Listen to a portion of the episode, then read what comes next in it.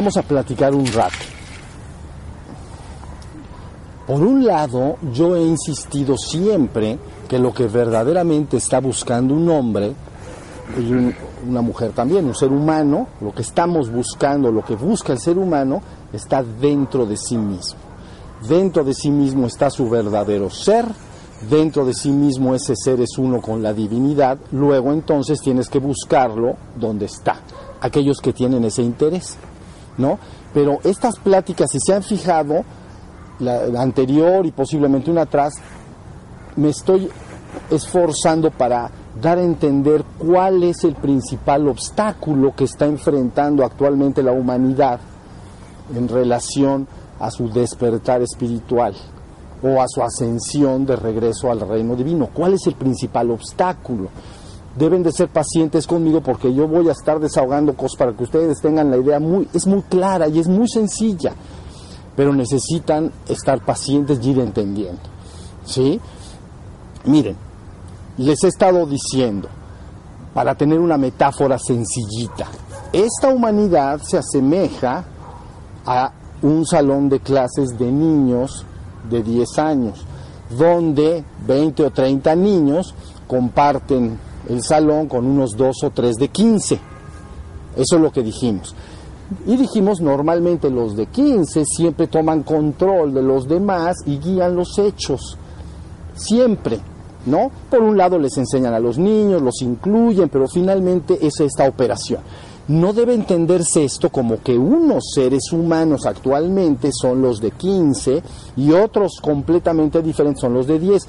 A veces el ser humano mismo juega los dos papeles, se comporta como niño de 10 y se deja influenciar por otros y entonces actúa en concordancia con lo que ellos quieren, pero en otra forma, a veces actúa como de 15, buscando influenciar a los demás.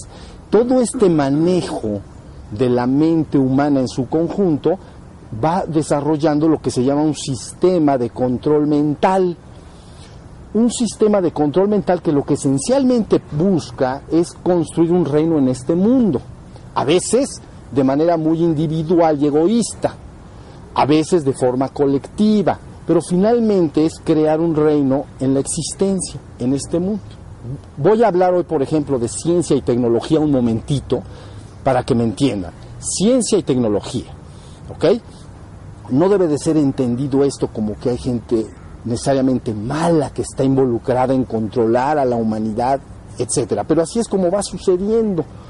Y las personas quedan presas o estancadas en el acto de estar siempre creando un reino en este mundo. Entonces no puede encaminarse la colectividad hacia su divino origen. Déjenme darme a entender. Mire, vamos a hablar de la ciencia.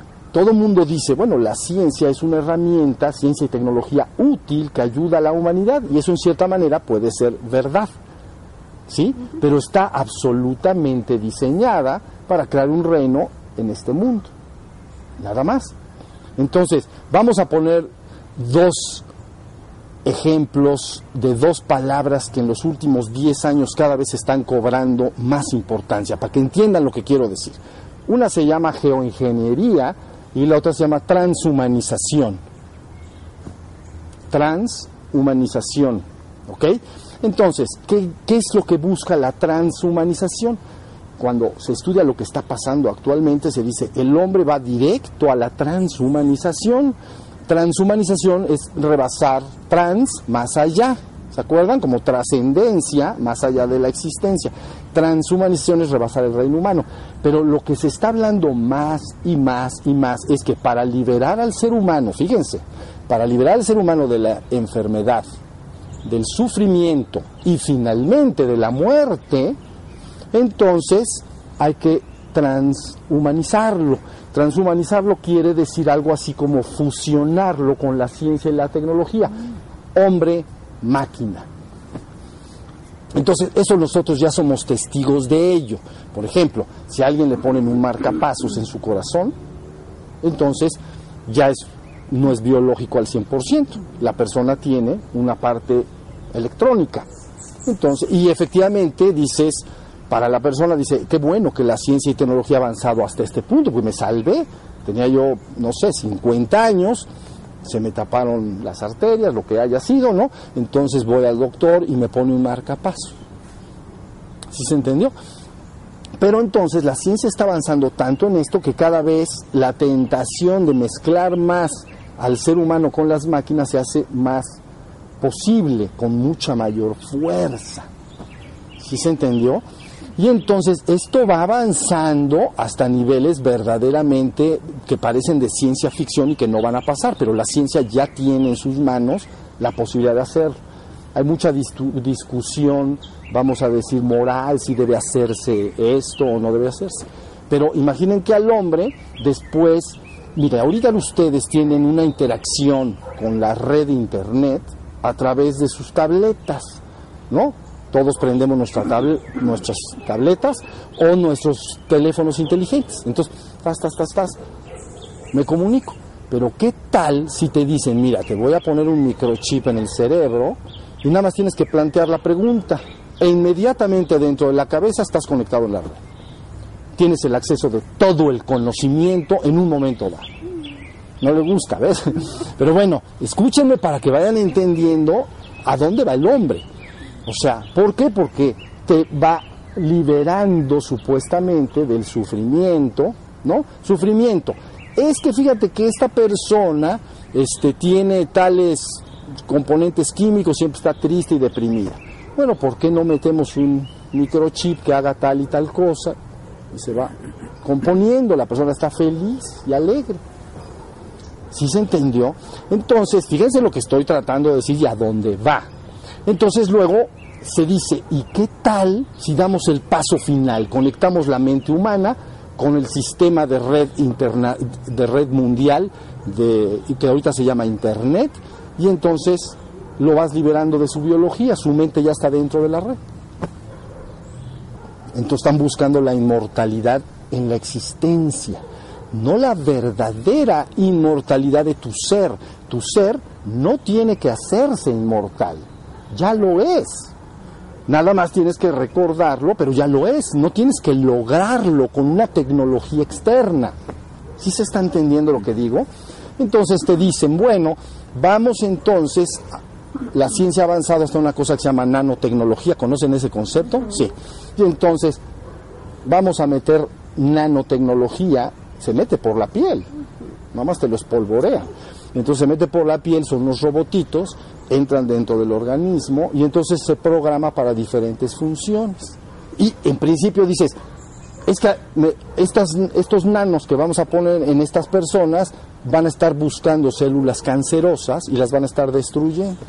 ¿Ya vieron? Liberar al hombre de la enfermedad, es la promesa, liberar al hombre de la enfermedad, del sufrimiento y finalmente de la muerte.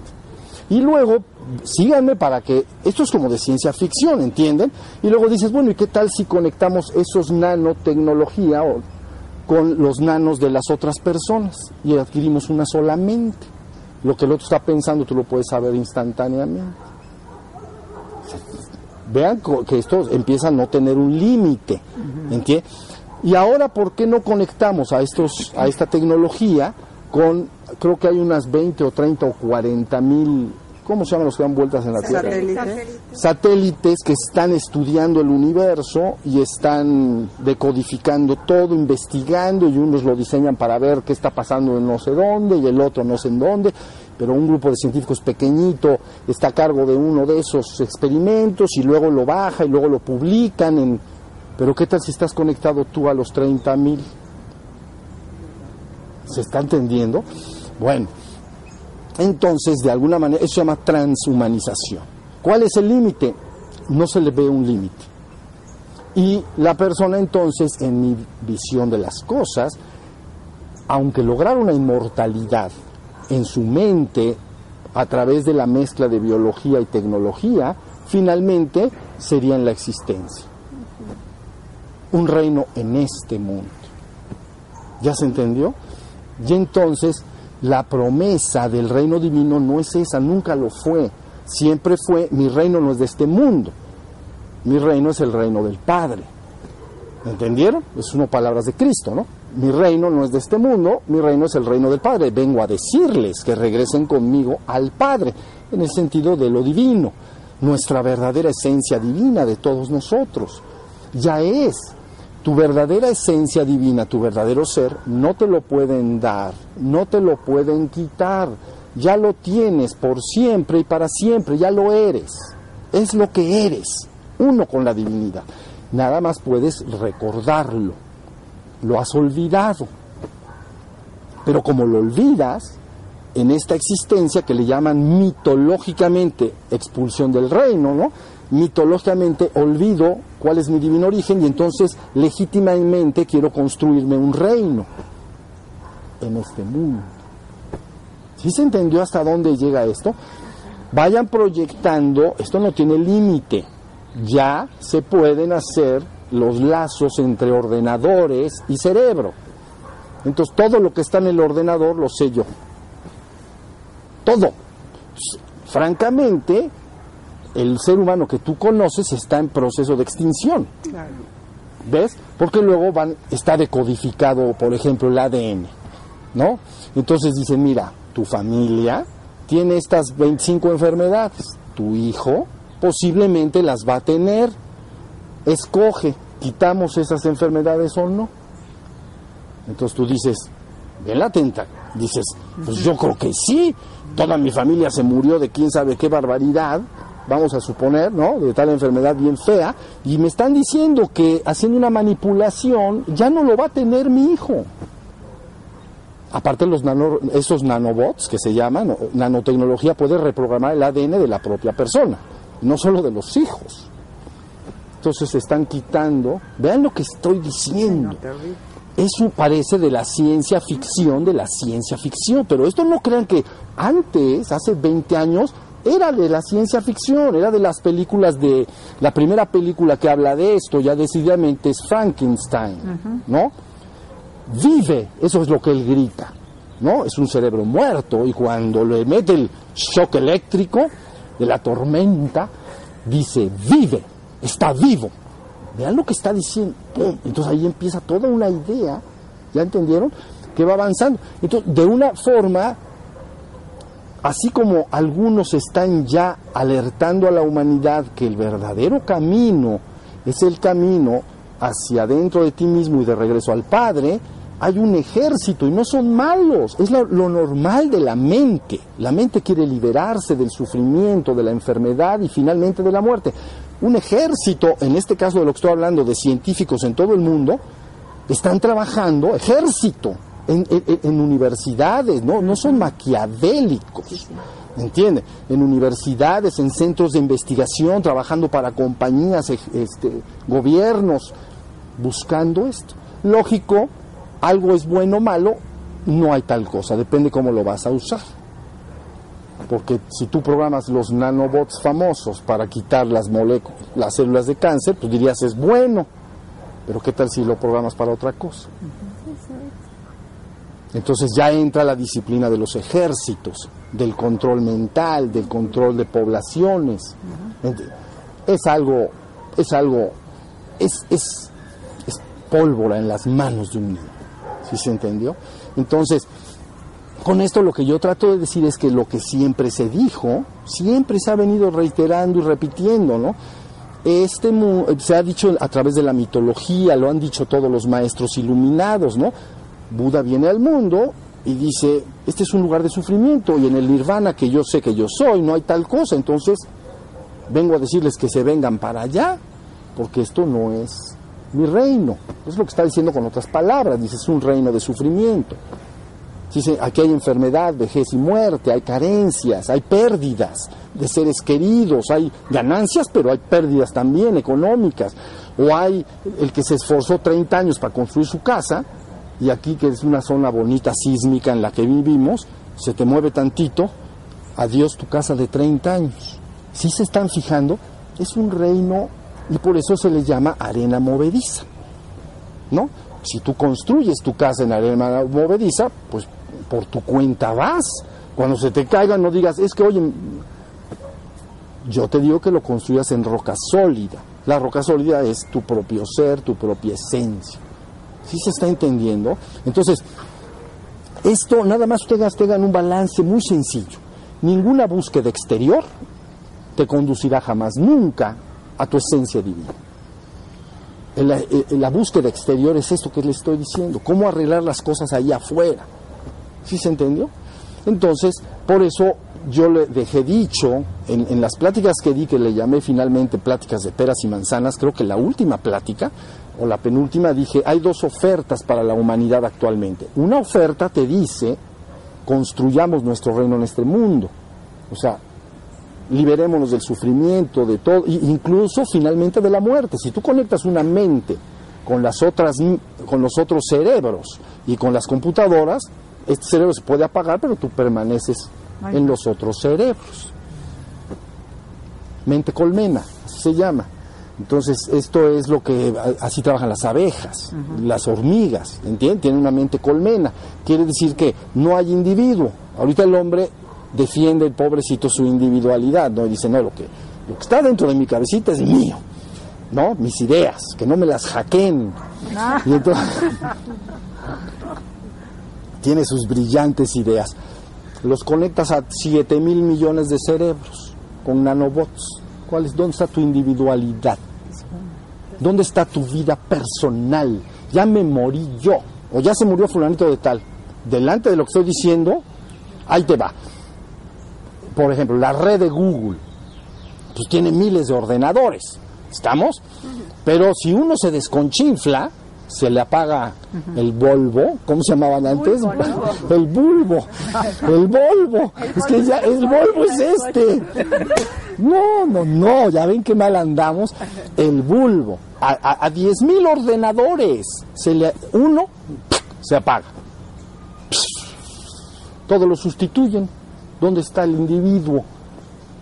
¿Dónde está el, la computadorita? Me voy a morir yo personalmente. Ya no tendrías esa mente. Estás conectado con todos los seres humanos, estás conectado con toda la red mundial de conocimiento, todo el conocimiento que haya. ¿Están entendiendo? Entonces la oferta es, es como, alguien diría, pues eso es buena noticia, eso está buenísimo, ya no me muero, ya no me enfermo, ya siempre voy a estar feliz, hiper feliz. Olvídate de éxtasis o drogas de ese tipo. La bioquímica de tu cerebro va a estar perfectamente controlada con estos microchips y todos para que siempre estés alegre, feliz. No te vas, nunca vas a estar triste. Es como la promesa. Si ¿Sí se entendió lo que estoy diciendo, pero ve hasta dónde está llegando. ¿Se dan cuenta? Bueno, sean pacientes conmigo. Y entonces viene la otra, que se llama geoingeniería geoingeniería no es más que el esfuerzo por el control de toda la naturaleza.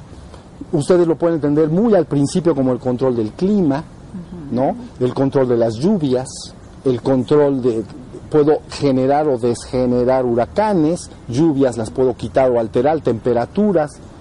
Es toda una disciplina de conocimiento para controlar en todo, nada de que no nos llovió y ya, y ya nos vamos a morir de, de que la siembra se, se, se, echó a perder, no hay agua.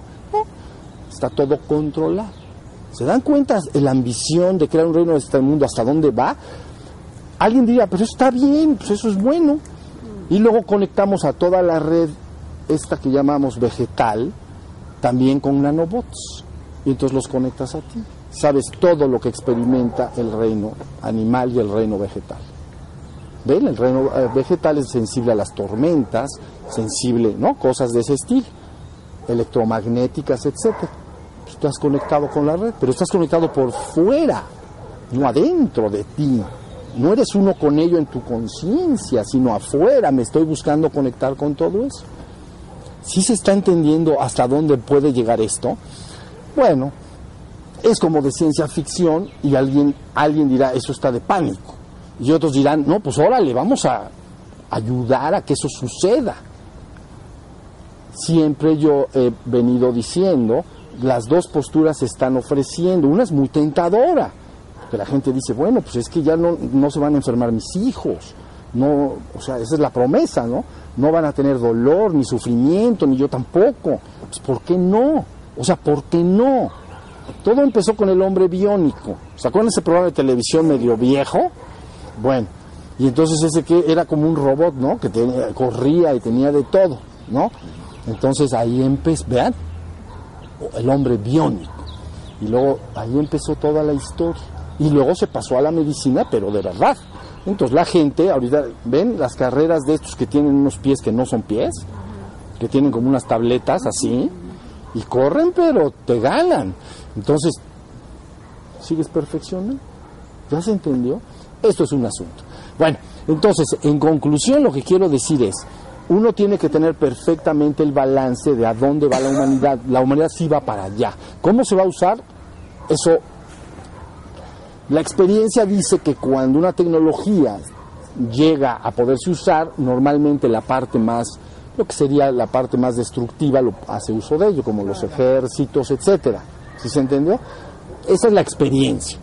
Es decir, Einstein no creo que haya sido malo por decir, es que el universo trabaja así, el átomo se desintegra de esta manera, etcétera, lo que haya dicho, ¿no? Proviene de Maxwell anteriormente, ¿no? Y luego de Planck, y luego él, entre los tres, llegan a, a las dos teorías de la relatividad, ¿no? Especial y general.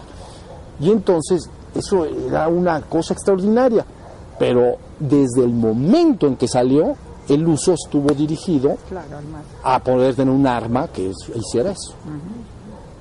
Y finalmente pues la tuvieron. O sea, finalmente se tuvo.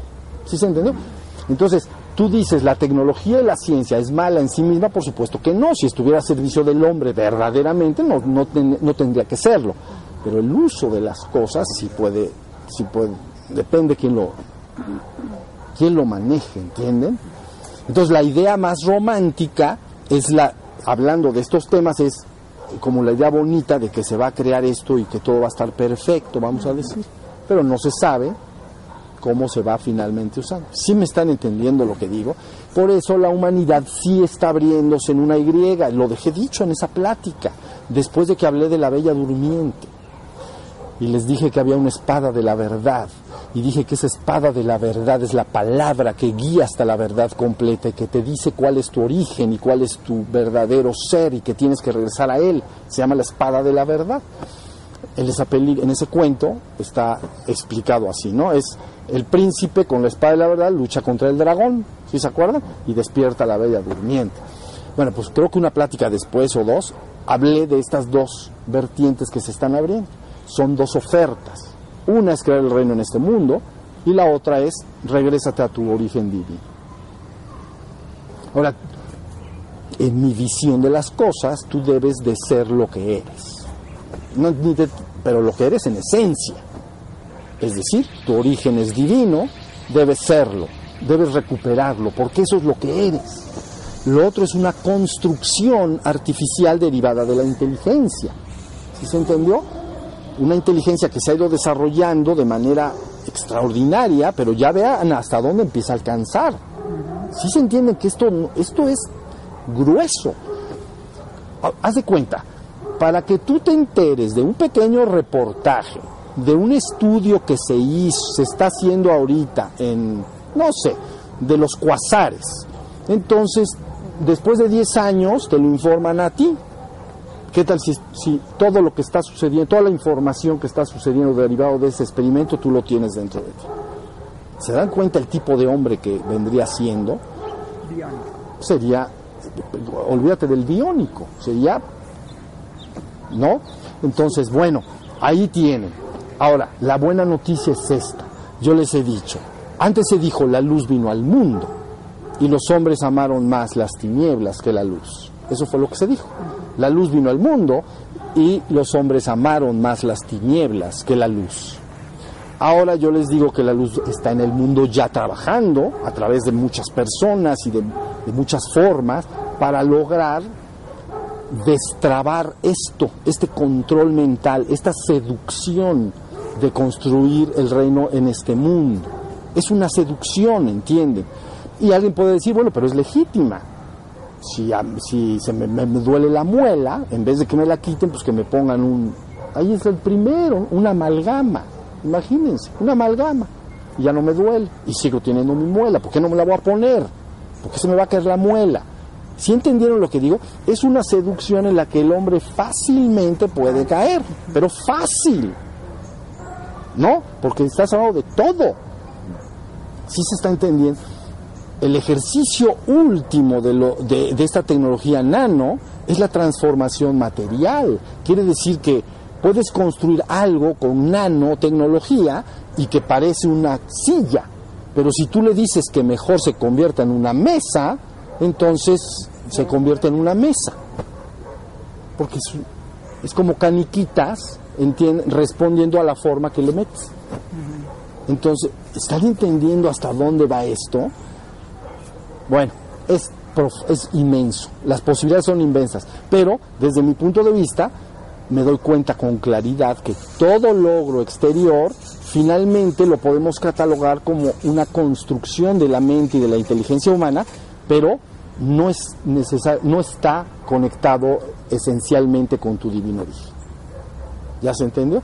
Y entonces vas, la humanidad actualmente ya está buscando decidir. Por supuesto que la seducción de esto es inmensa. Eh, la eh, te seducen en tu mente.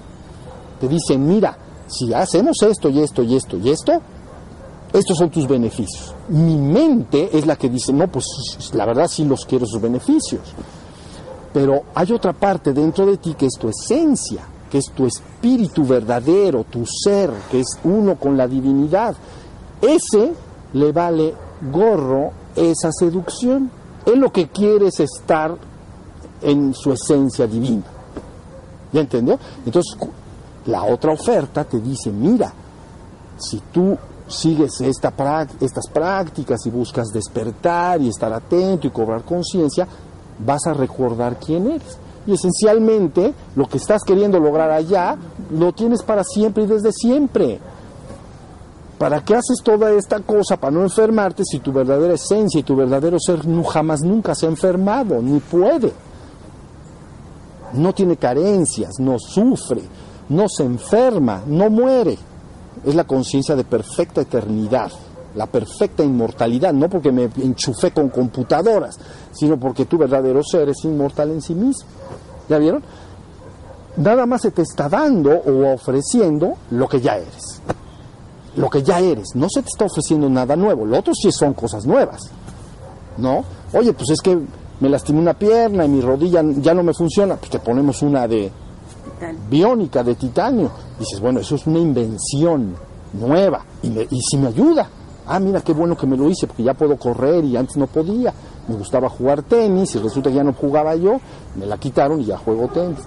Es una invención. Ahí sí te, te están dando algo nuevo. ¿Ves? Pero lo que yo te estoy diciendo, yo no te estoy ofreciendo nada nuevo. Eso ya lo eres. Nada más tienes que recordarlo. Re es nuevamente, cordura, tenerlo. Soy cuerdo en relación a algo, recuerdo algo que siempre sí. Entonces, todo lo que yo estaba buscando lograr ahí, liberarme del sufrimiento, de la vejez, de la muerte, de la enfermedad, todo lo que nos aqueja como seres humanos, todo lo que nos preocupa y nos hace sufrir que queremos liberarnos para nosotros, nuestros hijos y la gente en general, al regresar ahí, ahí está, la, esa, sí es esa sí es la liberación. Si más o menos entendió, ustedes me dicen, ¿quién va a ganar? Porque no es delante de la conciencia que te está hablando, no, no es que sea una lucha así decidida, es nada más como una, un momento transitorio en el cual las, la conciencia del ser humano, la mente del ser humano se ha ido desarrollando, dejó de ser animal, sigue siendo un mono, pero ya cambió bastante. Pero ese mono resulta que ya se volvió muy inteligente y ha estado haciendo unas transformaciones exteriores. ¿Sí se entiende? Pero adentro de ese mono está la divinidad, como lo está dentro de todo. O sea, es la esencia de todo. ¿Cómo la ven? Entonces, ahí ya tienen un balance. Si ustedes me dicen, ¿qué ves en el mundo? Veo dos ofertas. Punto. Y, y no las veo estos son buenos, estos son malos. ¿no? A veces tú te comportas como un niño de 10 años y a veces como un niño de 15 años. Entonces lees una revista y dices, mira, esta nueva medicina es muy buena para quitarla, no es lo que sea. Y vas y se lo comentas a todo el mundo porque quieres que, que les haga bien. Entonces estás buscando influenciarlos para lograr algo en este mundo. ¿Sí se está entendiendo? Entonces, hay dos vocecitas. Una le habla a tu mente. Normalmente vas a ser seducido por ello, porque la mente en su inteligencia dice, ¿por qué no? ¿Por qué si no puedo caminar y me están ofreciendo una rodilla de metal, ¿por qué no me la voy a poner? Si sí voy a caminar después. La mente, cualquier hombre inteligente diría, yo sí lo quiero. ¿Por qué no lo voy a querer? ¿Ven? La mente. Entonces una voz le habla a la mente, otra voz le habla a tu espíritu, a tu ser, y le dice, mira, esto que ves es transitorio, efímero, no es tu verdadero origen en el sentido total y absoluto, pero sí puedes regresar a tu verdadera esencia. ¿Sí se entiende? Y entonces nos vamos despertando y finalmente todo depende de que esos individuos empiecen a poner su voluntad más y más en despertar. Y entonces el despertar es inevitable, se puede hacer colectivo. ¿Ya se entendió? Sobre todo ahora que ha estado explicado ya de una manera ultra clara. En el pasado no se podía porque no estaba explicado de manera ultra clara. ¿Entienden? Era un poco entre metafórico y palabras un poco extrañas, entonces no sabías muy bien a qué se refería Buda cuando hablaba de nirvana. Ahorita te lo dicen, está ya perfectamente claro.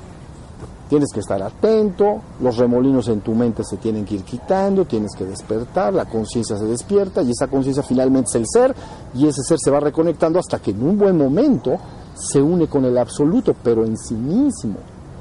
No el intento este tecnológico de unirte al conocimiento de todo el universo, pero afuera. ¿Ya vieron? Entonces, ustedes tendrán que escoger. Y la idea es que contra más se empieza a hablar ahora de que las personas tienen que despertar, tienen que despertar, tienen que despertar, al principio no se entiende bien, pero saben lo que es un meme, se graba en el cerebro algo, se empieza a repetir una frase, ¿no? Como es momento de despertar y llega un momento en que se hace, se convierte en parte de la colectividad y ya la colectividad empieza a buscar despertar. Y luego dice, ¿qué es despertar? Bueno, pues tienes que estar atento. Ustedes dicen, está, es que a mí me ha costado mucho trabajo. Bueno, sí, pero imagínate que nace un niño y desde que está chiquito ya se le va perfilando para que esté despierto. Seguro va a estar despierto de adulto. Lo que pasa es que el niño nace ahorita y lo adormece. Los papás, sin querer, ¿entienden? Los papás quieren lo mejor para los hijos, pero sin querer lo adormecen con el programa social que él también recibió. Y entonces lo pasas a tu hijo y lo duermes. Entonces luego lo tienes que despertar. Y es un, ya saben ustedes lo difícil que es desprogramar lo que ya quedó ahí programado. Ahora sí está. Entonces, número uno, di, si yo fuera ustedes, diría, ok, yo voy a yo tengo responsabilidades en el mundo, tengo mi trabajo, tengo mi familia, la tengo que cuidar, o me tengo que cuidar a mí mismo y tengo que comer. Bueno, pues dedícate a hacerlo, nadie está diciendo que no lo hagas. Pero ¿qué es lo que vas a poner en primer lugar? ¿Sí se entendió? Si en primer lugar pones tu despertar y tu, el regreso al divino origen, entonces no importa, puedes trabajar y puedes cuidar de tus hijos y puedes convivir, puedes eso no importa. Pero en primer lugar, tienes algo. Entonces, eso que pones en primer lugar en tu vida siempre estará teniendo más fuerza. ¿No? Entonces, yo lo que haría sería eso. Cada vez vamos a empujar más para que la colectividad humana esté enterado de que se tiene que despertar y se le tiene que decir cómo se tiene que despertar.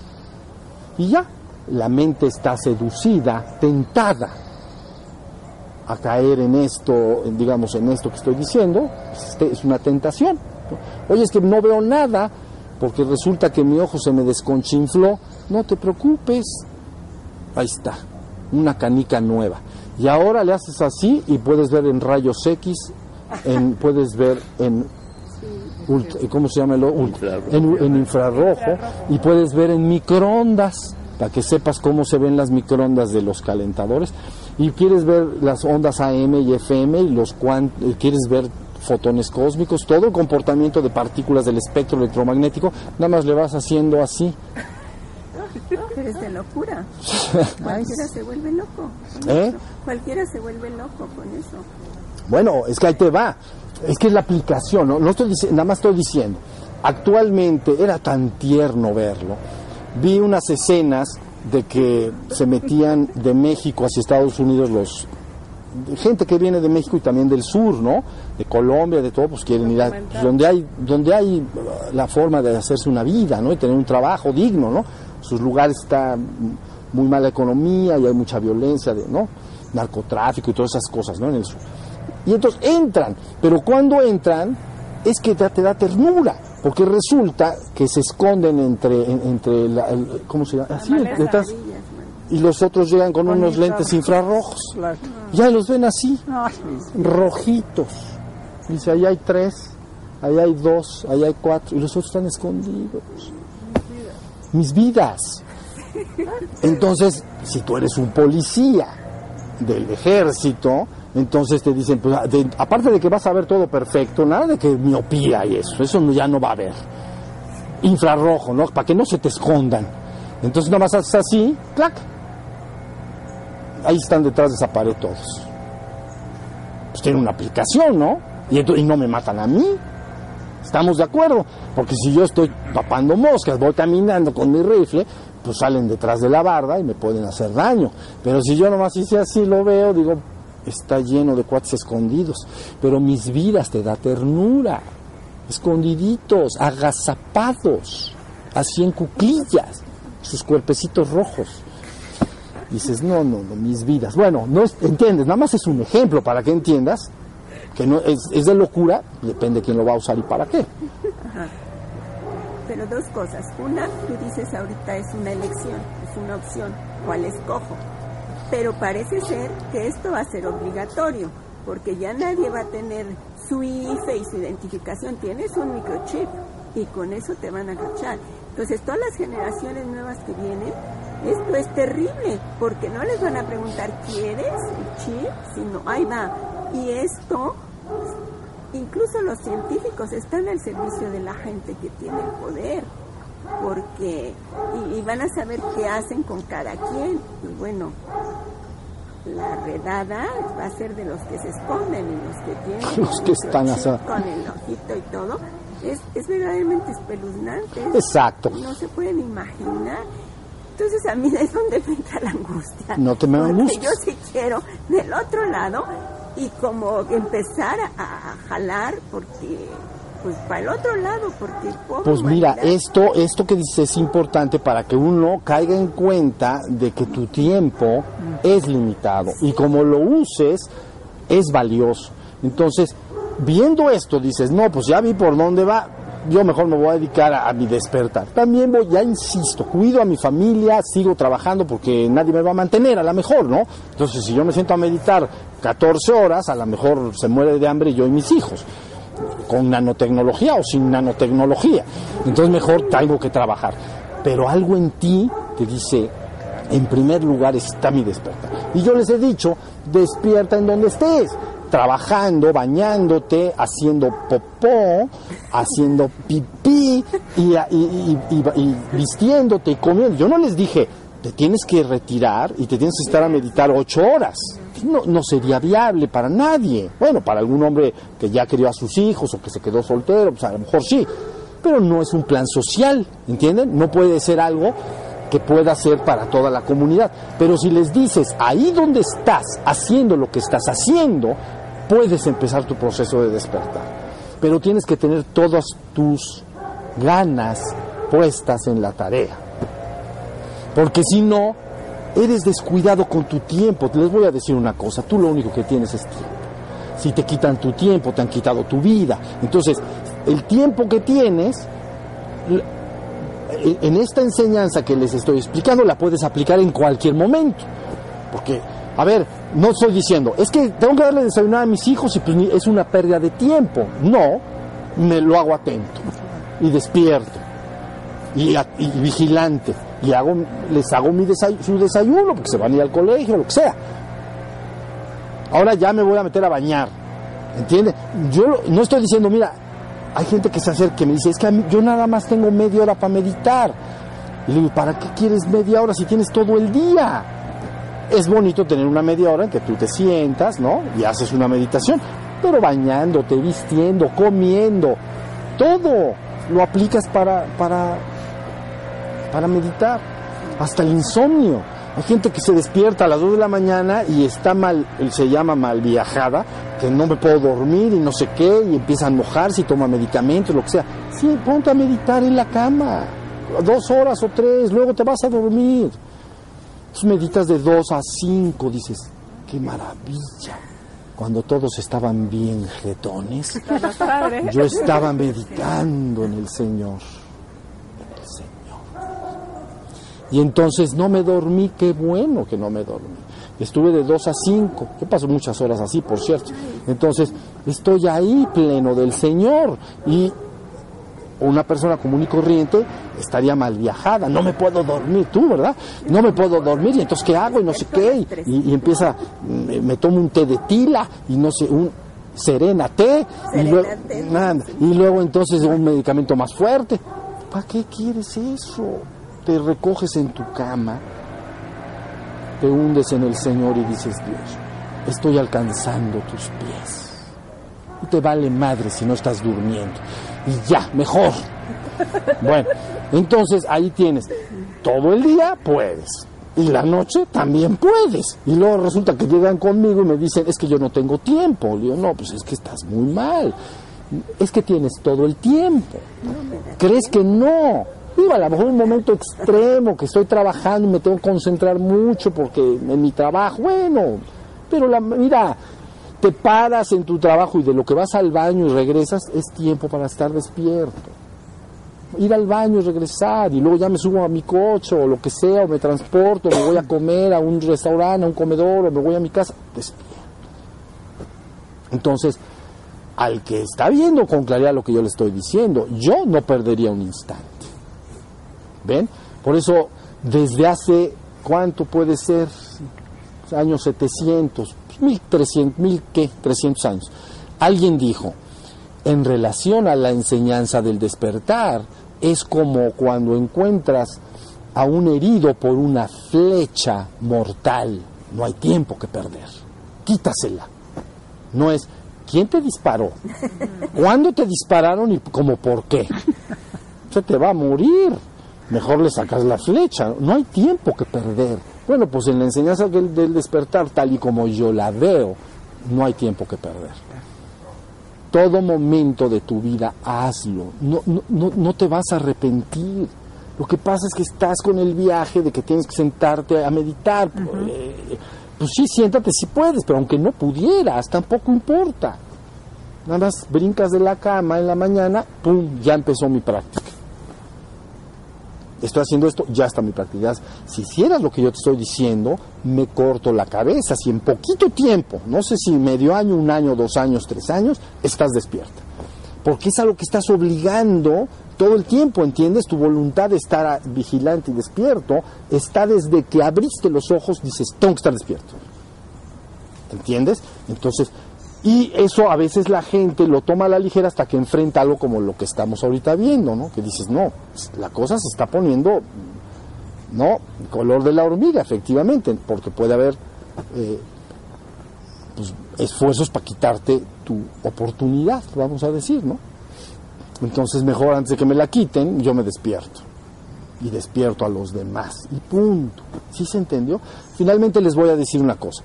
Tampoco importa lo que se haga ahí en la existencia, todo esto que estamos diciendo del control mental, etcétera, tampoco importa, porque mira, tu verdadero ser nunca ha estado amenazado, no le puede pasar nada, nunca lo pueden dañar, está salvo por siempre y para siempre. ¿Entienden? Entonces, no veas que esto que pudiera suceder acá es verdadero. Eh, es transitorio, va a pasar y ya. ¿Me entiendes? me vale. Entonces, para que no estés atemorizado, ¿me entiendes? Que digas, chin, estos cuates, quién sabe qué tantas ocurrencias ya tengan. ¿Sí me, sí me entiendes? Todo lo que se llama eh, top secret, ¿no? Todos los proyectos secretos de investigación y todo. Las enfermedades que lanzan como la influenza y todo, es tan claro que es Los huracanes, el control, todo el mundo sabe que el famoso huracán Stan de Nueva York le llaman el huracán Obama porque lo hizo para volver a ganar la elección. Bueno, ni siquiera él, todos los que lo mueven a él le dicen, a ver, vamos a ver, experimentemos, mandamos un huracán aquí y tú vas y haces esto. Si en Nueva York había tiburones en Manhattan, ¿cuándo se había visto? Es, el, eh, eso que dice se llama el síntoma del, ¿cómo se llaman los que, los que queman las cosas? Piro, del, Piromaníaco. del piromaníaco bombero, así se llama. Síntoma del piromaníaco bombero. el fuego para apagarlo. Prendo el fuego y luego lo apago. Soy el Qué héroe. bueno. Pero resulta que yo creé el problema. ¿Ya vieron? Es que pasó esto y se desconchinfló la economía. Ya la salvamos. Ah, Hicimos esto y esto. Se llama síndrome del piromaníaco bombero. Para que, te, para que lo sigas, para que te sigan a ti, creas una dificultad real o imaginaria, ¿no? Y luego la soluciono. Entonces, todos. Y entonces fui el bombero. Entonces eh, eh, confío en que esta persona o grupo de personas o lo que sea van a solucionar las cosas en, en el mundo. Sí, sí. Eso es, ese es un síntoma bastante común. Pero bueno, y se hace siempre con estrategia muy, muy clara. Por eso se dice, cuando se habla de al- uno que es muy estudioso de la política hace años dijo una frase importante. Cuando se trata de política, nada es casual. O sea, porque la gente piensa que las cosas son casuales, todo está perfectamente pensado. Y pensado a 10 o 20 años. ¿Entienden? Por ejemplo, en Estados Unidos, bueno, es otra cosa, lógico. Una ciudad siempre se proyecta 100 años adelante en modelos de computadora. Entonces, tú sabes, esa ciudad si creciera al ritmo que ta, ta, ta, te, te, te, que está creciendo, en 100 años sabrías cómo es y dónde van a estar las zonas de vivienda, las fábricas, todo. ¿no? Creo que eh, aquí la Ciudad de México estaba 30 años, pero, pero se le- es un problema. Pero bueno, lo que quiere decir que hay visión, ¿entiendes? Tú, ve- tú ves una ciudad y ya la viste cómo va a ser en 100 años si crece al ritmo que está creciendo. Ya no tienes que pensarlo, lo hizo el modelo, el, el modelo, digamos, de computación, ¿no? Y saber las zonas de vivienda, comerciales, ta, ta, ta, ya. Si crece bien y si no, pues se ajusta el modelo ya, no pasa nada. ¿Sí se entendió? Bueno, lo que quiero decir es que cuando ustedes están viendo cosas que llaman históricas, está pasando esto en la historia, tú piensas que está pasando en la historia, a lo mejor pasó hace 20 años, y ya está diseñado, Exacto. ¿no? Pero bueno, ese es otro mundo.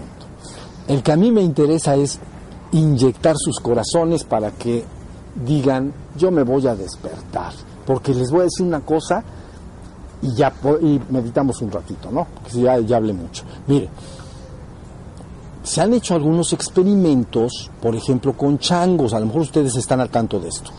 Entonces, se estudiaron unos changos en algunas, com- ahí por, debe de ser en el Pacífico, a mano izquierda, Hawái, por ahí, ¿no?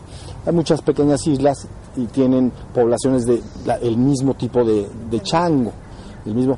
Entonces, cuando en alguna isla desarrollaban una cualidad, una facultad, una facultad, por ejemplo, con una piedra romper una castaña o una nuez, pues. Entonces, tú entenderías, tiene que debemos que llevar estos changos a la otra isla para que en la otra isla les enseñen. Pero resulta que empezaron a ver que la facultad empezaba a surgir en las otras islas sin contacto físico. Entonces quiere decir que la conciencia o la facultad biológica, digamos, heredada, no necesariamente es física, sino como si algo invisible en la conciencia de esa especie, al desarrollarlo de un lado, lo empiezan a desarrollar los demás, sin contacto. Esto está extraordinario, ¿no? Algunos todavía dudan de que es tan extraordinario que algunos dudan de que esto sea real, pero hay muchísima evidencia de que es así. Entonces, imagina que contra más personas se van despertando, generan un tipo de energía, así lo podríamos entender nosotros, que golpea a los otros seres humanos, aunque ni los conozcas, digamos, en la calle, ¿no? Pero empieza a producir el mismo fenómeno. ¿Ya vieron? Como un despertar más de tipo colectivo, sin ni siquiera que tuvieras que ir con la persona y decirle, mira, es que tienes que estar atento, ta, ta, ta. Lógicamente en su momento se puede informar la persona, pero más a nivel invisible. Sí. Esa es una noticia extraordinaria. Eso sería el inconsciente colectivo. Pues- que, te- que te traemos todos, que te- traemos un inconsciente colectivo. Sí, ese inconsciente colectivo tiene un- una información guardada, pero si le metes una nueva información, ya la tiene. Y la tiene todo el inconsciente colectivo. ¿Ya lo entendiste? Entonces, si ciertos miembros, en este caso seres humanos, empiezan a despertar, se tiene que guardar por fuerza la información, no solo en el ADN, sino se guarda en ese inconsciente colectivo. Entonces la, pues, la raza ya lo hereda. ¿Ya vieron? Esa es la idea un poco bajo la, estos investigaciones que se han estado haciendo sobre cómo una facultad desarrollada en un punto la empiezan a tener otros en otro lado de manera medio misteriosa, que no se los fueron a enseñar. Entonces, todo parece que sería algo parecido. Ay, perdón. Sería algo parecido. El inconsciente colectivo, como yo lo entendía, como Jung, es esta parte que todos creamos con nuestra mente y la que compartimos, pero es la mente loca esta del mundo. Y esto a lo mejor era como un archivo akáshico donde sí está todo archivado, la verdad, pero el inconsciente colectivo, y ya me había quedado claro ahorita, era esta parte absurda, la mente humana que, que- que- de la cual pepenamos informaciones constantemente, Sí, los mitos, los, los mitos, todo esto de los estereotipos, todo esto de lo que habla Jung, que es todo este chorro que Sí, pero bueno, lo que trata, eh, más o menos la idea es que se- sería algo como, podríamos concebirlo como un depósito. Y si en ese depósito depositas algo, entonces ya está en el depósito. ¿No? Entonces, de alguna manera, en este caso sería limpiar el inconsciente colectivo, pero eso es otra cosa. O sea, tendrías que limpiarlo y alojar al ser ahí. O sea, pero bueno, yo estoy explicando nada más como si fuera un depósito y que en ese depósito, que a lo mejor puede ser pura cosa, vamos a decir, no servible, Exacto. pero si la voy vaciando y le voy metiendo al ser, ¿no? Entonces lo, res, lo ¿cómo se dice? Lo, lo sustituye, o sea, lo, se va cambiando gradualmente, ¿no? Entonces yo a ese proceso por eso le, he llamado purgar, ¿no? Purgar el inconsciente colectivo o purgar el ego, deshacerse de él y que quede el ser, ¿no? Sería equivalente a un agua sucia en un vaso que está con tierra, pues, está impura. Entonces, pero que yo no puedo mover el vaso, vamos a ya está ahí. La única forma de limpiarlo es que le eche un chorrito continuo de, de agua limpia. Entonces va desplazando, ya viste, el agua sucia y con el tiempo ya desplazó todo lo sucio y ya quedó lo, lo- lo limpio, vamos a decir. Tienes que desplazar, yo le llamé purgar, vamos a decir, ¿no? Eliminar los contenidos contenidos llenos de, sí, de la parte bestial. La parte, por eso Jung cuando se refiere y dice es que todo mal verdadero viene del propio hombre. Está hablando de que está acumulado ahí una parte bestial de la herencia de todo lo anterior y que de alguna manera es como si todo lo heredado de la- de lo- del reino animal se concentrara se concentra en, en- en un punto que le llamas ser humano. Pues tiene acumulado todo, toda esa parte bestial, ¿no? Instintiva, bestial completamente. Y luego el hombre empieza a desarrollar su mente poco a poco, pero tiene todo ese inconsciente traído al, al presente, ¿no? Pues deberías deshacerte de él, limpiar, purgarlo, y lo sustituyo con el ser. ¿Ya vieron? El ser que es la perfecta conciencia de que soy en pureza absoluta, lleno de paz, armonía. Entonces va limpiándose. Y al final tengo agua clara y cristalina. Eso es lo que yo llamo el ser humano perfectamente ya despierto. Esa agua pura y cristalina la fundes con el océano infinito de agua pura y cristalina que es la divinidad. Y entonces, pero esa sí se puede funcionar con eso, porque es de su misma naturaleza. ¿no? Por eso, de una manera mm, extraña, se dice el padre es el hijo y el padre son de la misma naturaleza, ¿no? Porque este vaso de agua es puro, lo lo echo al agua cristalina, es de la misma naturaleza. Entonces, primero tengo que tener mi ser restaurado, despierto y limpio. Purgo mis impurezas y entonces ya ese lo puedo llevar al reino divino con relativa facilidad, porque es de su propia naturaleza.